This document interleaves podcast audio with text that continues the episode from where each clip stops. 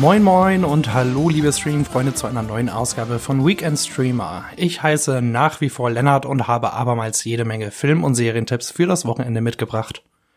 Zum Einstieg gehen wir zu Join und freuen uns über die dritte Staffel der fabelhaften Vampir-Mockumentary What We Do in the Shadows. Die basiert auf dem ebenso witzigen Spielfilm Fünf Zimmer Küche Sarg von und mit Ulknudel Taika Waititi spielt statt in Neuseeland in den USA und dreht sich um eine Vampir-WG auf Staten Island. In der dritten Staffel werden die vier blutsaugenden Mitbewohner Nandor, Laszlo, Nadja und Colin befördert und haben neue Aufgaben zu bewältigen. Und nun müssen sie entscheiden, was mit Nandors menschlichem Helfer Guillermo passiert, nachdem er sich als begabter Vampirkiller entpuppt hat. Auch in Season 3 geht das Mockumentary-Konzept wunderbar auf, was insbesondere an der genialen Chemie des Ensembles liegt, zu dem unter anderem der stets brillante Matt Berry gehört. Hinzu kommen die schreien komischen Dialoge, aber witzigen Szenarien und ein paar erstklassige Cameos. Wer kein Join Plus Abo hat, findet die ersten beiden Staffeln von What We Do in the Shadows auch bei Disney Plus. Außerdem möchte ich euch noch das RTL Plus Original Der König von Palma empfehlen, das auf einer wahren Geschichte basiert. Im sechsteiligen Drama spielt Henning Baum einen Mann namens Matti Adler, der nach dem Fall der Berliner Mauer nach Mallorca auswandert, eine abgeranzte Kneipe kauft und sie Bieradler tauft. Doch korrupte und mächtige Leute haben es auf Matti abgesehen. Obwohl die Miniserie in puncto Inszenierung und Skript nicht immer ganz sattelfest ist, kann die Geschichte, die sich für die Hauptfigur und ihre Familie schnell vom Traum zum Albtraum verwandelt, bis zum Finale packen, was nicht zuletzt am fantastisch aufgelegten Ensemble liegt. Noch ein Tipp. Wer noch mehr über Der König von Palma erfahren möchte, sollte sich unbedingt die am Montag erscheinende Folge von Shortcuts, der Interview-Podcast von Cinema, anhören, in der Henning Baum zu Gast ist. Wie gewohnt möchte ich euch noch die weiteren wichtigen Serienneustarts in aller Kürze vorträllern. Da hätten wir zunächst das brandneue Spin-off zur Serie Vikings mit dem Titel Vikings Valhalla sowie die gelungene fünfte Staffel des Animationswahnsinns Rick and Morty auf Netflix. Zudem ist bei Disney Plus der zweite Teil der finalen elften Staffel von The Walking Dead erschienen. In der ZDF-Mediathek gibt es neuerdings die erste Staffel der Mystery-Serie Unseen und in der ARD-Mediathek das historische Krimi-Drama Zerf, geschrieben Z-E-R-V, zu sehen. Weiter geht es jetzt bei uns mit den Filmneuheiten. Und hier hat Disney Plus gleich zwei Highlights in dieser Woche gedroppt. Ich starte mal mit The King's Man, The Beginning, das Prequel zur absurd lustigen Kingsman Agentenreihe. Statt in der Neuzeit spielt die Vorgeschichte Anfang des 20. Jahrhunderts und hat mit Ralph Fiennes als Duke of Oxford eine neue Hauptfigur. Nachdem seine gut gemeinte Rettungsmission während des Burenkriegs gescheitert ist, gründet der Adlige mit einigen Weggefährten einen Geheimdienst, um dem fiesen Rasputin, gespielt von Rhys Ifans, Kaiser Wilhelm I., gespielt von Tom Hollander und einer Schattengestalt, das Handwerk zu legen.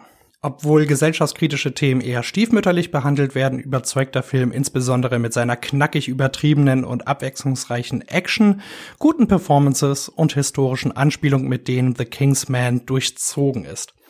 Den Abspann solltet ihr euch übrigens unbedingt anschauen. Das zweite Highlight auf Disney Plus ist der neue Film von Wes Anderson, The French Dispatch. Der spielt im Jahre 1975 und dreht sich um den verstorbenen Verleger Arthur Howitzer Jr., der die kleine kuriose US-Zeitschrift The French Dispatch über französische Lebenskultur herausgebracht hat. Seine Mitarbeiter versuchen nun einen Nachruf zu schreiben, der in mehreren Episoden erzählt wird. Wer Wes Anderson Filme kennt, weiß vorab, worauf man sich einlässt.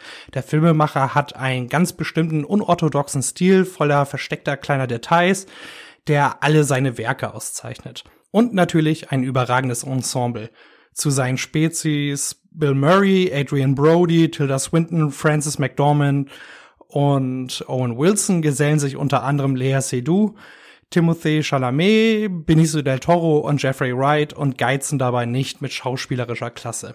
Im Gegensatz zu seinen anderen Filmen hat sich The French Dispatch durch das Episodenhafte bei mir erst spät erschlossen. Aber auch wenn die Story etwas zerfaserter ist als sonst, strotzt The French Dispatch mit künstlerischen Bildern und Einstellungen, kreativen Ideen und warmherzigen Momenten. Wes Anderson-Fans machen hier jedenfalls nichts falsch. Und falls euch das noch nicht genügt, habe ich noch ein paar Filmtipps im Schnelldurchlauf für euch.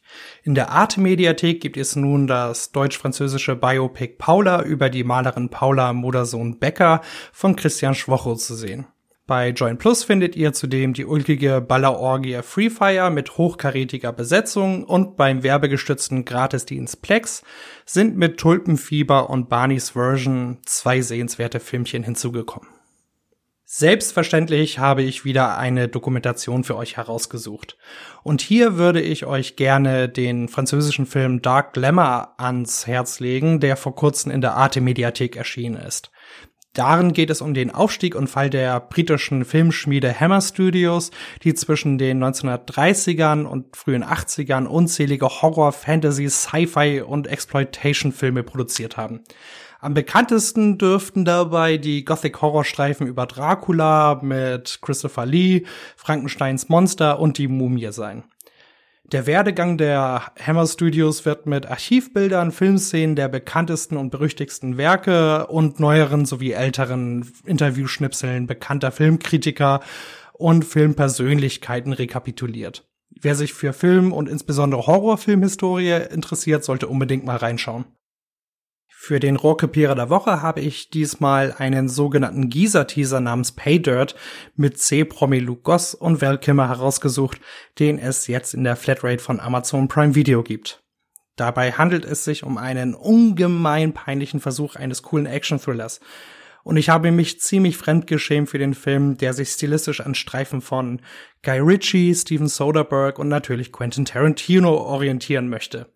Das geht aber total in die Hose, was an der platten und billigen Action, die vermutlich auch mit dem geringen Budget zusammenhängt, den hohlen Dialogen und der unlogischen Geschichte liegt.